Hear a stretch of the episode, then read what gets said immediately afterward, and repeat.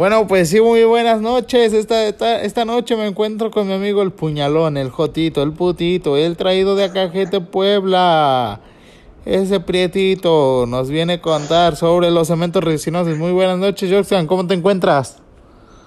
Hola, hola, Rubén. Muy bien. ¿Tú qué tal? ¿Cómo te encuentras? ¿Todo bien? Qué bueno, me da mucho gusto. Muy bien, pues háblanos, ¿qué es lo que sabes acerca sobre los cementos resinosos? Este, bueno, principalmente su historia está, bueno, ¿cómo están? Como, ah, ¿qué, qué Ah, es que no le pusimos historia, ¿verdad? La habías puesto, yo me acuerdo que la habías puesto. No, porque se la quitamos. ¿Ves que tú, tú le habías puesto la, la historia la primera y se la quitaste? Mmm... Ajá, a ver, entonces déjame ver que se grabe aunque sea dos o tres minutos. Bueno, ya lo voy a guardar. ¿Eh? Hola, Yoxan, muy buenas tardes, ¿cómo te encuentras? Hola, Rubén, muy bien, ¿y tú? ¿Qué tal? Muy bien, amigo. Bueno, el día de hoy quiero hablarte sobre los cementos resinosos, su definición, cómo están compuestos, su clasificación, sus indicaciones y algunas marcas que lo algunas marcas comerciales que lo presentan. Bueno, para introducirnos al tema es necesario saber qué, qué son los cementos resinosos. Esos fueron definidos inicialmente por Kenneth de una manera sencilla, escribiéndola que esa esencia es un composite de fluidos de baja viscosidad. Sí, la definición que da Kenneth, es esencial, pero además de que sea un fluido de baja viscosidad, este también debe de tener propiedades de distribución de carga, así como un sistema de polimerización y un tiempo de trabajo adecuado, como lo dice Sakawi.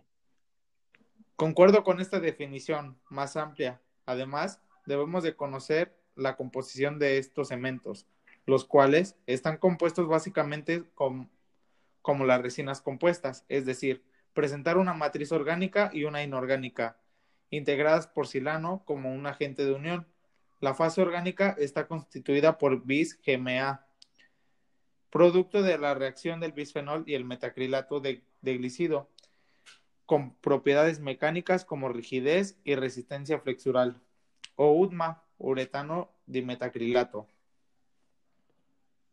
Bueno, ahora hablaremos sobre la clasificación de los cementos resinosos. Los podemos clasificar en cementos adhesivos, autoadhesivos.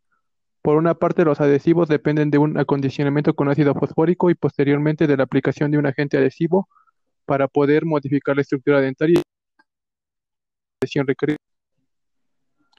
Sí, claro. A diferencia de los cementos adhesivos, los cementos autoadhesivos no requieren ningún pretratamiento de la superficie del diente, además de que estos cementos ofrecen buena estética, óptimas propiedades mecánicas, estabilidad dimensional y adición micromecánica. Al mismo tiempo, estos cementos responden a las demandas de los clínicos por un, una simplificación de la técnica. Estos cementos solo van a estar contraindicados por la cementación, para la cementación de los biners.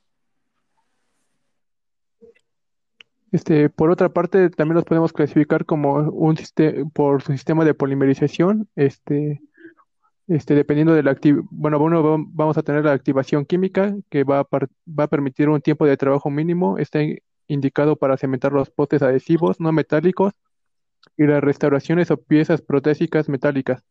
Estos materiales normalmente no presentan características estéticas, pues la mayoría de las veces presentan un aspecto blanco opaco y pocas opciones de colores. Y dentro de las fotopolimerizables, dependientes de la luz, presentan fotoiniciadores que se activan por la acción de un haz de luz. Los cementos resinosos fotoactivados han sido desarrollados y recomendados para cementar carillas, cerámicas y así como para coronas completas de cerámica, disponibles en diversos colores y opacidades. Su formulación química permite su adhesión a diversos sustratos dentales, la rapidez de la reacción exotérmica de los cementos resinosos incrementa cuando, cuando la intensidad de la unidad de cuadro. Nos brindan un mayor tiempo de trabajo, es fácil remoción de los excesos, mayor estabilidad de color, fácil dispensado y otra ventaja del fotocurado es que no hay necesidad de mezclar los dos componentes que produce incompleta homogenización de componentes.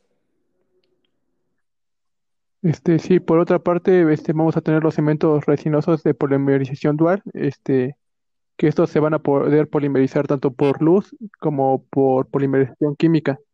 Estos cementos se pueden usar para la cementación definitiva de las restauraciones indirectas totalmente cerámicas, así como las del composite y, base de metal.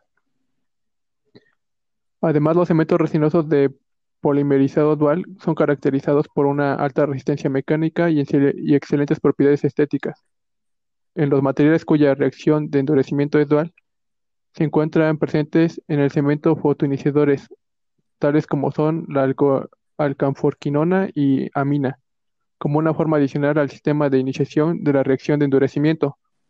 La reacción de polimerización se inicia con la mezcla de pasta base con el catalizador y tiene como complemento el sistema activado los monómeros de polímeros, mejorando las propiedades físicas del cemento, además de acelerar la reacción de endurecimiento. También los vamos a diferenciar por el tamaño de partículas.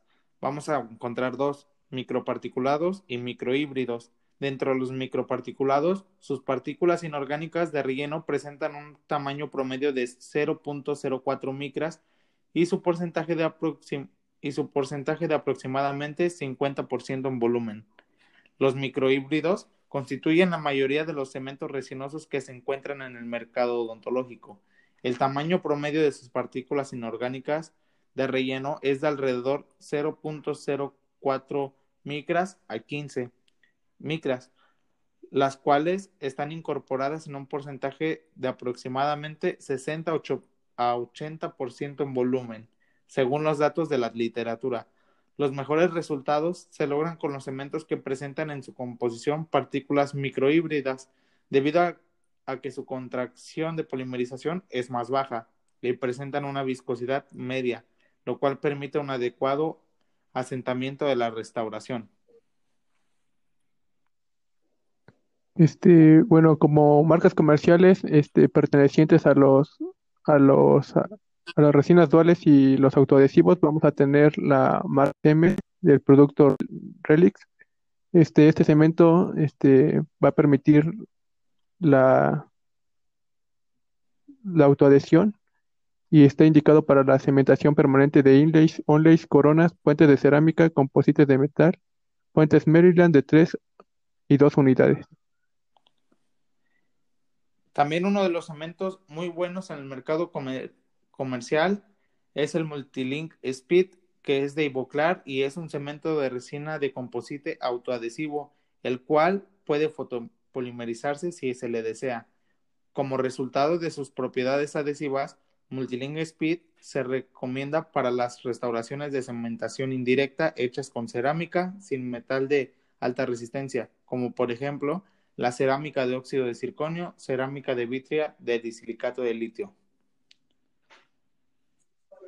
También vamos a tener el cemento Multilink N, es muy bueno para las restauraciones de metal, metal cerámica, cerámica sin metal y restauraciones de resinas de composite, ya que el composite de cementación y el adhesivo autogravante están especialmente condicionados entre sí. El adhesivo autogravante sella la dentina asegurando la, la integridad marginal y consigue una alta resistencia de adhesión sobre el, sobre el esmalte y la dentina. Bueno, me despido. Hasta aquí, Rubén. Bueno, pues me dio mucho gusto platicar contigo, Yuxan. Cuídate mucho. Hasta luego.